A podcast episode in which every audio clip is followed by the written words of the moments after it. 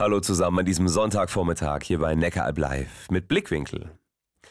Was fremd ist, macht uns oft Angst. Zum Beispiel Menschen mit anderer Herkunft, Hautfarbe oder auch Meinungen. Oft gibt es überhaupt keinen Grund dazu, Angst zu haben. Aber wenn man nicht auf andere zugeht, um vielleicht manche Vorurteile abzubauen oder vielleicht werden die auch manchmal bestätigt, dann bleiben die ja irgendwelche Fantasien in meinem Kopf und ich habe es aber nicht klären können. Ne? Wie ist das denn jetzt? Muss ich jetzt Angst haben vor jemandem, weil er vielleicht anders ausschaut wie ich?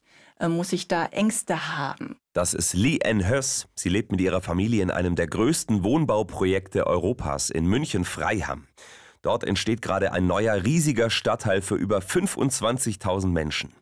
Und viele haben Migrationshintergrund, auch Lien selbst. Also ich komme selber aus einer interkulturellen Familie. Meine Mutter ist Thai-Chinesin, mein Papa ist Deutscher.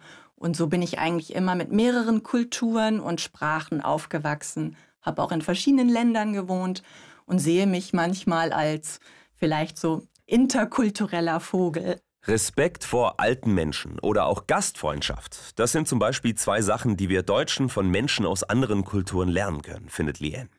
Dafür muss man aber erstmal miteinander in Kontakt kommen. Bevor wir uns vielleicht von Ängsten treiben lassen. Wir Menschen sind ja auch oft ängstlich, was ich nicht kenne, dem begegne ich nicht so gerne oder da habe ich eher Angst vor oder ich baue Mauern.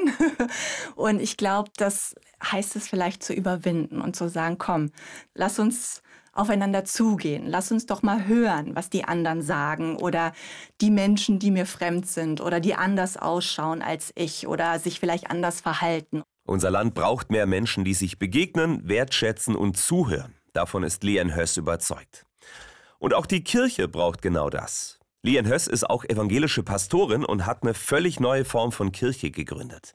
Die will viel näher bei den Menschen sein.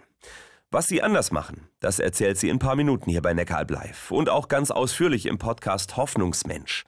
Den findet ihr überall, wo es Podcasts gibt und auf hoffnungsmensch.de.